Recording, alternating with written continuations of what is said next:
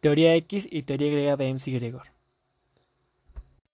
En este desarrollo teórico se contraponen los estilos de dirección influidos por la concepción del ser humano que tiene el que la pone en práctica, bajo la suposición de que una de las características de las personas es la pereza frente al trabajo, en la teoría X la motivación se consigue a base de controles y castigos, mientras que en la teoría Y sobrevalora el esfuerzo y el compromiso como motivadores, en Divulgación Dinámica 2019 se plantea que de acuerdo a la teoría X que presenta el punto de vista tradicional sobre la dirección y el de los recursos humanos, el ser humano ordinario siente una desgana intrínseca hacia el trabajo y lo evitará siempre que pueda. Debido a la tendencia humana a rendir el trabajo,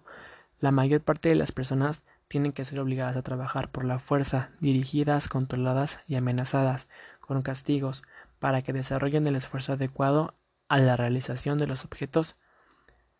de la entidad. El ser humano común prefiere que lo dirijan, quiere esquivar responsabilidades, tiene pocas ambiciones y desea más que nada seguridad. El eje de la motivación de la teoría X es el bionimio, recompensa, penalización.